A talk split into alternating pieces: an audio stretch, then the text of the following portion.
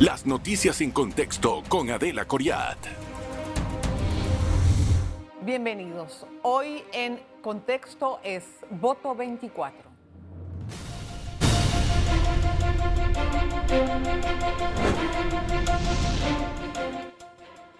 Y a pocos días de que pues ya empiece la campaña política, hay mucha incertidumbre sobre los procesos judiciales que tiene el candidato Ricardo Martinelli para poder consolidar también su candidatura en vista a mayo del de este próximo mayo. Eh, la Corte hoy no le admitió un recurso de inconstitucionalidad y ya prácticamente los, los incidentes o los recursos legales que tenía en la Corte para resolver se han ido agotando. Quedan tres días para poder notificar a la defensa del señor Martinelli acerca de la decisión de la Corte, la reciente, pero aún falta uno de los más importantes, que es la admisión o no del recurso de casación sobre la sentencia que emitieron dos tribunales previamente. Vamos a analizar el caso de la política con todo este escenario con nuestro invitado Jaime Porcel. Don Jaime, bienvenido. Gracias por estar con nosotros. Muchas gracias por la invitación, Adelita. Es un gusto. Em, hace mucho tiempo todo el mundo estaba hablando de qué es lo que iba a pasar con la candidatura del el señor Ricardo Martinelli. No en vano porque es una de las personas que más puntea en las encuestas, pero a la vez una de las figuras más polémicas por su situación, por la situación judicial que está atravesando. Y la Corte falla este martes ya, o sea, limpiando prácticamente los recursos que tenía pendientes en la cola, a menos que vengan más, yo no lo sé, eh, para poder llegar a la casación. ¿Usted cómo analiza en este momento su situación? La campaña formal empieza este sábado 3 de febrero. Así es. Sin embargo, no hay tal. La campaña empieza luego de que se decida sobre la habilitación o no, la aceptación de la eh, casación que pone el abogado Carrillo Humila a nombre de Ricardo Martinelli. Porque Martinelli es una especie de de epicentro de la campaña. Si él corre o no corre, la campaña cambia en direcciones muy distintas. Él ha mostrado durante un par de, años y quizás más la posibilidad de atraer con su discurso, con aquel te pongo eh, chen, chen en el bolsillo, aquel, aquella postura de ángel vengador en contra del gobierno, aquella victimización que logra con mucho acierto su equipo, la capacidad de atraer un porcentaje que algunos estiman entre 40 y 50% en la intención de voto. Si él es inhabilitado, esa, ese gran caudal de votos que, que arrincona a lo que él mismo llama ponis electorales al resto de los candidatos, sería distribuido hacia todos los lados. Entonces, entonces si, él, si él corre, va a ser, no es, no, no es imposible ganarle, va a ser muy difícil, va a ser muy difícil ganarle. Recordemos que, que Mireia Moscoso eh, él logra durante la campaña que empieza con 21 puntos debajo de Martín Torrijos, logra asimilar y ganarle por 7 puntos para acumular durante la campaña 28 puntos. O sea, sí es posible durante una campaña voltear la tortilla, pero, no es, fácil. No es fácil. Jaime, yo quiero ah, puntualizar una cosa que yo me he puesto a revisar los documentos, muchas notas de las que uno escribe cuando salen estos fallos. Yo me acuerdo que cuando salió el fallo de la juez Valoisa Martínez condenándolo en primera instancia, eh, sí, le puso una, una pena de prisión de 128 meses y una multa de 19 millones. Más el, comiso. más el comiso de los cuatro, eso es importante. De, de, los dos diarios. Son cuatro. Son cuatro, perdón. Tienes razón. Críticalo. El, problema es que, y lo que yo observé, no es el problema, lo que yo observé es que ella no lo inhabilita de sus funciones públicas. Generalmente los fallos de, de, los, de los jueces sale la sentencia y ahí mismo, siguiente renglón, escriben y la inhabilitación de funciones públicas por el mismo periodo de la sentencia o de la condena, una cosa así. En este caso no lo inhabilitó. Ahora, la Constitución escribe muy claramente que tú no puedes llegar a ese cargo si has sido condenado por una pena dolosa. De cinco años o más. De cinco años, exactamente. ¿Eso cómo puede influir en este escenario? bueno, te eliminan eh, los derechos ciudadanos, que es elegir y ser electo.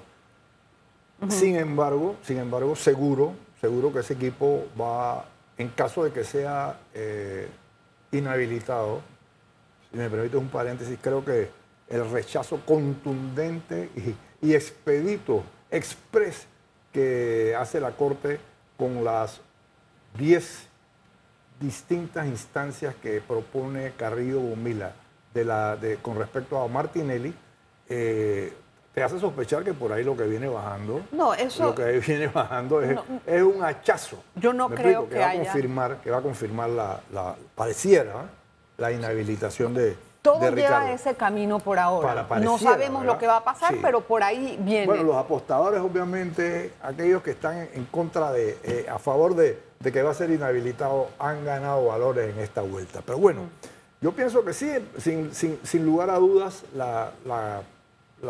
ese mismo fallo en ese mismo momento fue eh, reforzado por una retórica de gente que decía que eso no era necesario incluirlo porque la constitución es clara en ese sentido y eso por caída, pues por, como, como se dice ahora, por default. Sí, pero por trámite va a tener que hacerlo ahora el tribunal de oficio o puede haber una impugnación, me imagino. Por supuesto, por supuesto que es abierta esa, esa, esa posibilidad, Adelita. ¿Qué pasa en el escenario sin Martinelli? ¿Molino puede endosar los votos de Martinelli? Sucede algo muy interesante. Aquellos, el, voto le hace 40%, 50%, ese caudal de votos sale y toma para, para diversos lugares, para diversos lugares. Incluso, incluso pudiera eh, poner en dos cifras a la misma Zulay Rodríguez, que ha estado marcando, número uno, que ha estado mostrando mucha cercanía con Ricardo, y número dos, está corriendo para la presidencia a la vez que la alcaldía y la diputación de, San Miguelito, pero que ha estado muy cerca de Ricardo Martinelli. Pudiera también favorecer a otro que en, en, las encuestas está dentro de ese pelotón, junto con el Lombana, junto con Martín Torrijos, que van de segundo lugar ahí, eh, lejos de Martinelli. Una persona que votaría por Martinelli eh, puede votar por cualquiera de los que usted me está diciendo. Siempre, siempre eh, la capacidad de endosar el voto, si no corre el principal, eh, es, mínima, Eso quiere decir que, a José Raúl probablemente le va a tocar una parte de la herencia. Pero va a tener que trabajar una campaña propia, por así decirlo. Todos van a tener que trabajar campaña propia porque van a quedar. Entonces, ese pelotón, ese pelotón que yo mencionaba, básicamente constituido por Lombana, Rux, Martinelli, Martín e incluso el propio José Raúl, entonces van a tener por delante tres meses para ver quién saca la cabeza por delante. Ok, voy a analizar eso a la vuelta porque me interesa conocer cómo va a manifestarse esta situación y este escenario con los actores que hay. Una pausa, vamos a regresar enseguida.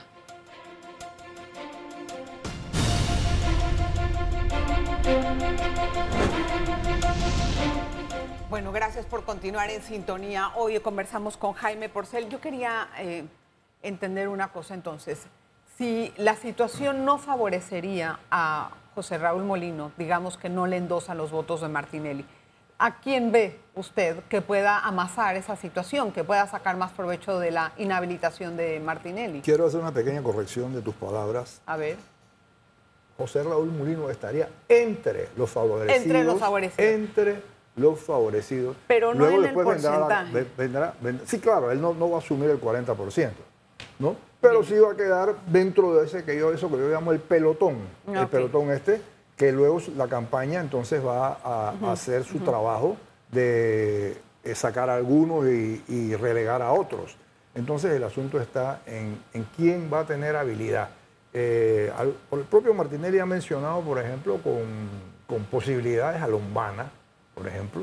Eh, yo, en lo personal, y, vuelvo y lo digo así, en lo personal, me gusta también la postura de Martín Torrijos, cómo se ha propuesto como, como alter ego de, eh, de, Martinelli, mientras que Martinelli es aquel realista que te pone chen en el bolsillo, Torrijos es aquel empático que te entiende, mientras el otro es un loco, este acá es un cuerdo, un tipo maduro que habla con sensatez, mientras que allá utiliza un lenguaje que raya en los soez, acá es un tipo formal.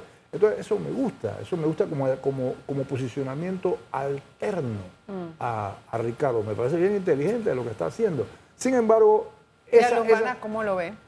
Para terminar, esa posición bondadosa a veces te puede correr, se te puede correr mucho a un tipo aburrido, así medio, Y en estos días lo sacaron en una, un discurso de barricada para mostrar energía. ¿Cómo yo veo a Lombana? Lombana es un tipo encantador en televisión. Y hay que entender que aquí los medios ahora están jugando como la arena donde se va a efectuar el combate electoral. Él, es un hombre que tiene experiencia, además es, eh, supo corregir y afinar su postura con respecto al contrato minero y finalmente trató de, robarse el mandado, por decirlo así, sí, yo soy antiminero. Ha mantenido muy buenas relaciones con esa juventud que estuvo en la calle, con la gente de la, del, sal de las redes, y eso lo pone a él eh, le, pone a él la posibilidad de apelar a esos 300 mil votos que nos está diciendo el, Tribunal Electoral, en el, padrón electoral que emitió el Tribunal en el día de ayer, que va a ser los primeros votantes. Eso es interesantísimo, porque eso es cerca del 10%. Y si tú logras ponerte, por otro lado, conseguir, bueno, yo no creo que vaya a, asumir el 10% completo, pero sí va a tener un impacto importante en los grupos de 18, de, de 30 años y menos. Hay algo, hay algo que yo me pregunto, y es que estos anuncios inesperados de los candidatos acerca de su salud, etcétera, ¿cómo impactan en el electorado? Yo, mira, aquí no hay, no hay mejor fórmula para que se riegue un bochinche que tú digas, Adelita, no se lo digas a nadie. Sí. Inmediatamente, inmediatamente la gente empieza a meterse el codo, ¿verdad? Y tú dices, tú supiste que Lombana se está muriendo. Yo, sí, ¿por qué? Tiene cáncer. O sea, de una, empieza a crecer la pelota. El rumor empieza como bola de nieve. Entonces yo creo que, si tú estás preguntando transparencia, por lo menos yo en mis dolencias propias, cuando las he tenido, yo agarro, formo un, un grupo y digo, oye, me pasó esto, voy en este camino. Y la idea, la idea debe de ser así y en honor a la transparencia, eso no, esa no es la pregunta, sino es cómo lo toman los electores. Eh, peor sucede si, si se alborota como rumor el asunto. Peor sucede. Número dos, eh, ante una situación de esa naturaleza, la victimización puede jugar a tu favor, pero también puede jugar en contra aquella situación de que hemos tenido un presidente que ha estado también eh, pivoteando, ¿no? De que me voy para Houston para que me miren, no sé qué, no salgo mucho, si salgo, salgo con, con, la mascarilla en la cara, ¿no? O sea, no estoy en mi... A veces sucede que no lucen su mejor forma otras no, otras luces magnífico. Entonces la gente dice, bueno, esa es la inteligencia artificial que están aplicando. O sea, cada vez que tú entras en, el escondidrijo, lo que tú haces es que excitas el rumor. Claro, eso es, eso, es lógico. Ahora, en, en cuanto al asesoramiento de los candidatos, ¿no? ¿Cuál puede ser un excelente consejo para ellos en este momento, en este inicio de la campaña? En, primer lugar, en primer lugar, tienen que aprender a escuchar. ¿A escuchar a quién? En primer lugar, a la gente. En segundo lugar, a su yo interno. Tienen que conocerse ellos mismos. En tercer lugar, eh, no es mala idea, no es mala idea que escuchen, por ejemplo, una persona como, como José Gabriel Carrizo, que es un joven que en primera vez lo intenta. No es mala idea que escuche a sus asesores. No es mala idea que, se deje ayudar para controlar esa impulsión para controlar esa impulsividad. Bueno, es demasiado él. Es demasiado, es demasiado impulsivo, eh, es demasiado eh, narciso, eso quiere decir demasiado engreído en su pensamiento. Eh, se, siente a veces como especie como del matador que está blandiendo la estocada delante del toro. Es más, es más, no ha logrado generar un ambiente de unidad con las fuerzas de Pedro Miguel González y la, la fuerza de Cristiano. Dentro de su propio partido. Precisamente por, esa, por esa, por esa eh, energía de guerrero que empieza a surgir dentro de él y que alguien tiene que ayudarle a controlar. Bueno, eso... ¿Quién es ese alguien? Vaya usted a buscarlo. Hay que ver, hay que ver quién, quién, quién, pueda y que él también, como usted analiza, pueda, pueda adoptar algunos consejos. ¿Será la Virgen María? No sé. Voy a hacer una breve pausa y vamos a regresar con más. También vamos a analizar las alcaldías. No se vaya.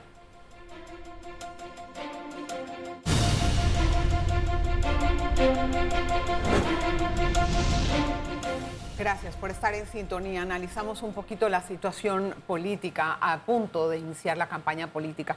Don Jaime, hay muchas campañas sucias que vamos a ver en, esta, en, este, en este inicio de ajetreo político, como por ejemplo lo que ya hemos visto, ¿no? Con la inteligencia artificial se hace de todo y uno como que se lo cree. Básicamente, el candidato que no sepa navegar ese mar encrespado de las campañas sucias, mejor que no corra, mejor que no corra. Parte, parte de, la, de las principales habilidades que tú debes conseguir es, número uno, entender cuándo, cómo, a qué y a sí y a qué no responder. Sí, bueno, obviamente, pero de todas maneras eso va a existir. O sea, no se puede responder a todo, dice usted. Tienes que decidir tienes que estar muy informado, tienes que escuchar precisamente a los, a los, a los factores que yo estaba hablando. Tienes que escuchar a los electores y tienes que escuchar a los especialistas en el tema. ¿Qué se responde y qué no se responde? Porque si a ti te, te, critican por una pestaña en el ojo, no, bueno, eso no, pero... puedes gastar. Yo creo que te oí a ti también ayer hablar de que eso implica tiempo en las campañas, que eso, eso consume. Y de repente por estar distraído en, en responder una campaña que tuvo eh, un efecto mínimo, vas a perder tiempo precisamente en, labrar ese camino hacia, hacia la dirección estratégica. Entonces tú tienes que tener esa decisión. ¿A qué le vas a dedicar tu atención? ¿Qué vas a admitir como tema dentro de tu campaña y qué sencillamente no le vas a reparar? También estamos viendo una campaña muy... Eh, con bastante eh, observación y fiscalización de alguna parte de la ciudadanía con respecto al clientelismo y otros como que no, no ven esa palabra y siguen haciendo y repartiendo de todo. Eh, en, este, en esta fase, ¿cómo vamos a poder eh, revisar y controlar o los mismos partidos se van a, van a tratar de, de que esto no sea tan obvio? Bueno, la campaña va a ser tremendamente competitiva. La Fiscalía Electoral que es una instancia distinta del Tribunal Electoral, tiene que jugar un papel más beligerante. Tiene que estar observando, tiene que estar decidiendo. Lo que vemos un poco pasivo, ¿no? Eh, bueno, pero sin embargo he estado hablando, los, vi hoy, en el día de hoy, eh, llegar a una junta comunal precisamente con intenciones de, observar, de revisar. Eh, pero si hay cosas que pasan en nuestra cara y no vemos una acción. Eso hay que reclamárselo a ellos ellos tienen que entender que su papel en esta vuelta va a ser, si antes no lo ha sido, va a ser muy beligerante, va a ser muy importante para intentar de que la, política electoral sea llevada de la mejor manera posible, de forma tal de que, refleje la intención y el querer, la voluntad ciudadana. Sí, pues claro que tenemos que tener entidades que, que tengan un rol beligerante y un rol firme para poder llenar de credibilidad el proceso electoral, porque si no va a haber muchas dudas y todo el mundo va a estar eh, preguntándose qué tan, qué tan bien llevado fue, ¿me entiende? Eso tenemos que tener las reglas claras para todo el mundo. Y creo que eso fue lo que acabo de decir. Exacto. Jaime, en el plano de la alcaldía, a mí me gustaría conocer su análisis. ¿Cómo, cómo observa? ¿A quién ve punteando? Bueno, yo, yo, yo Aquí sucede un fenómeno raro. Eh, Willy Bermúdez está muy presente en la publicidad y en la cabeza de la gente. Sin embargo, el panameísmo no tiene buena, buena estructura aquí en la ciudad capital.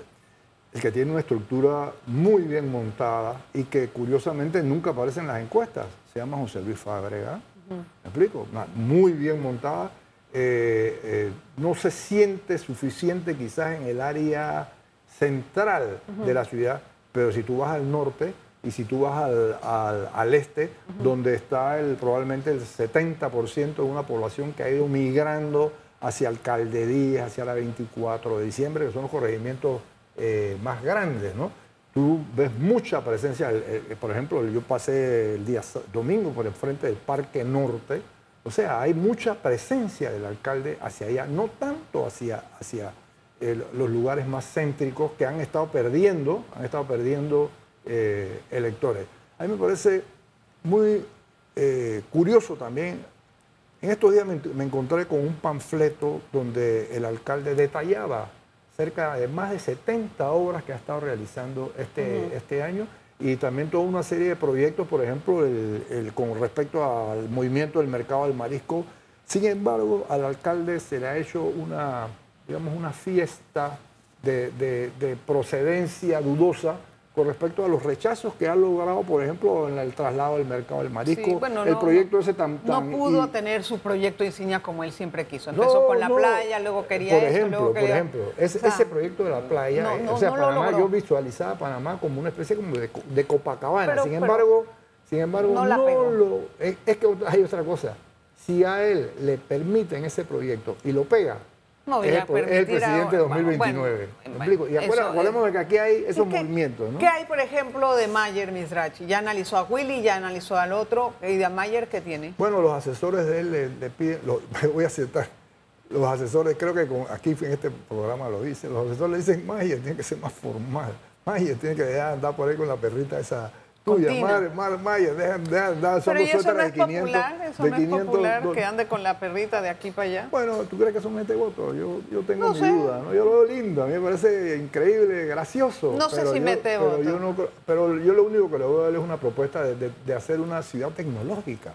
Pues eso, eso creo que atrae a los jóvenes. Yo también creo a los jóvenes y es. También lo creo. ¿Y a los dos? ¿A pero los eso, ¿usted sabe cuántos, cuántos son... Eh, ¿Qué porcentaje son esos jóvenes? No,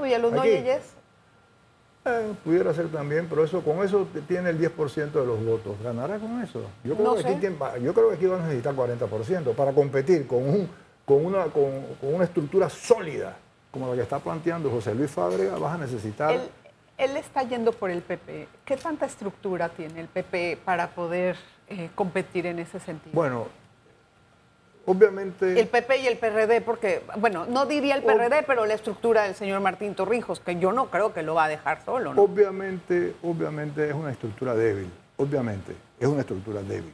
La del PP. Sí, sí, claro, si la comparamos con, con, el, con, el, con el PRD, que tienen todos los corregimientos, tienen estructura fuerte, en todos los 700 y tantos corregimientos, tienen estructura fuerte. Entonces, si vamos, lo, cierto es que hay que discutir también, Adelita, me gustaría reflexionar un poco sobre el, valor de la estructura. Sí. Eh, Endara logró llegar de segundo eh, con una actuación bien, bien digna contra Martín Torrijos, con, una, con un partido de solidaridad que prácticamente no tenía estructura. Sin embargo, sin embargo, si tú no tienes gente que te saque a tu voto el día de la elección, que lo monte en un bus, que en ese momento le diga, este es el candidato, este es el futuro, el que te va a ayudar. Si no tienes ese, ese personaje con ese carisma que le pase la mano por detrás y se abrace con la gente, si no tiene verdaderos eh, militantes fieles.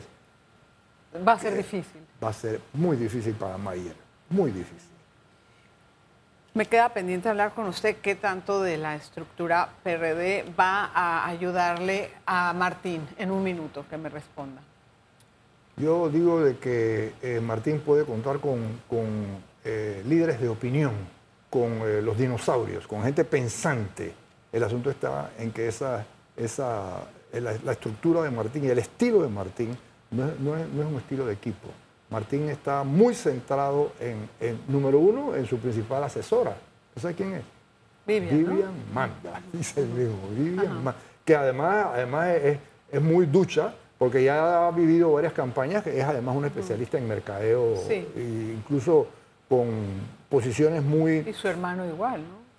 bueno, Alejandro también, ¿verdad? Alejandro también. O sea, pero yo creo que Vivian eh, ha vivido, por ejemplo, a mí me tocó conocer cómo, cómo trabajó la campaña del Toro Valladares, cómo trabajó la campaña del propio también su esposa es una persona de confianza. No, además, además conoce, además conoce. Y él mismo también, Martín, admite que este es, muy bien orientada. Yo creo que, que, va a jugar, que debe jugar un papel importante. Sí, pero también en ese sentido tú tienes que tener mucha inteligencia emocional, puesto que aquí el gran poder del pensamiento grupal, eso que los, los norteamericanos maestros llaman el group thinking eso es. Se, se, inhibe cuando tú tienes un demasiado liderazgo dentro de ese equipo.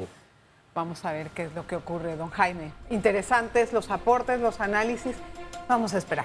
El tiempo va a decir siempre. Nosotros aquí nada más estamos haciendo hipótesis, ¿verdad? Eso es como es. Gracias a usted también por estar con nosotros en contexto.